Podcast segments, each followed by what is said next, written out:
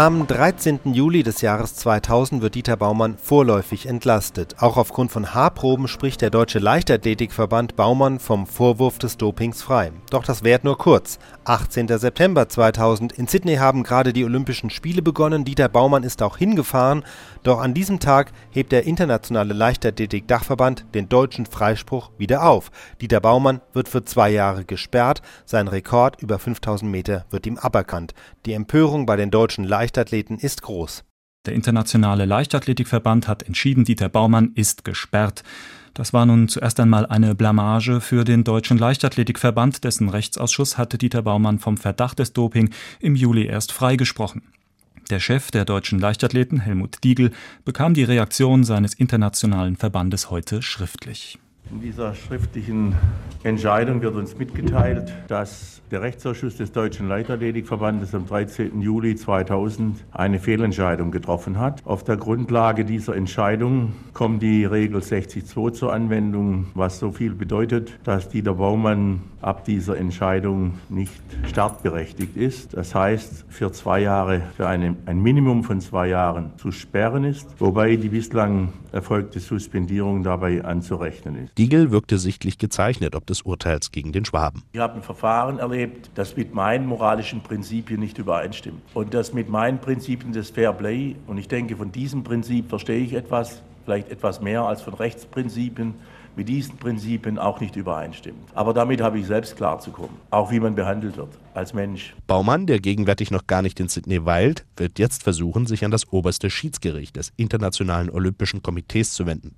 Allerdings werden dieser Vorgehensweise kaum Chancen zugerechnet, weil sich das Gremium schon im Vorfeld des Verfahrens als für nicht zuständig erklärt hatte. Auch rechtliche Schritte des Schwaben gegen den Deutschen und den Weltleichtathletikverband werden nicht ausgeschlossen. Helmut Diegel betonte aber noch einmal die Position des DLV. Die Entscheidung ist zu respektieren. Dieter Baumann gilt ab dieser Entscheidung von heute für die IAF als ineligible. Das heißt, er kann nicht starten, zumindest mal bei IAF-Veranstaltungen. Ob dieser Fall nun weitere juristische Fragen aufwirft, die möglicherweise Dieter Baumann als Person betreffen, das wird bedeuten, dass diese Fragen Dieter Baumann selbst zu prüfen hat. Er war nicht Teil dieses Verfahrens. Der Bericht von Thorsten vom Wege. Der Fall Baumann spaltet. Die einen glauben dem Sportler, der sagt, er sei Opfer eines Anschlags geworden. Andere halten die Entscheidung des Internationalen Leichtathletikverbandes für folgerichtig.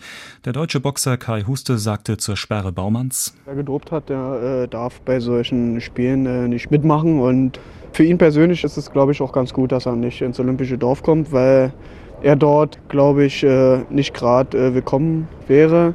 Besonders wenn man vorher sich so gegen Doping äh, ausspricht, so wie Baumann, der Saubermann, Zahnpasta hin, Zahnpasta her. Also das ist so lächerlich und ist schon ganz gut so.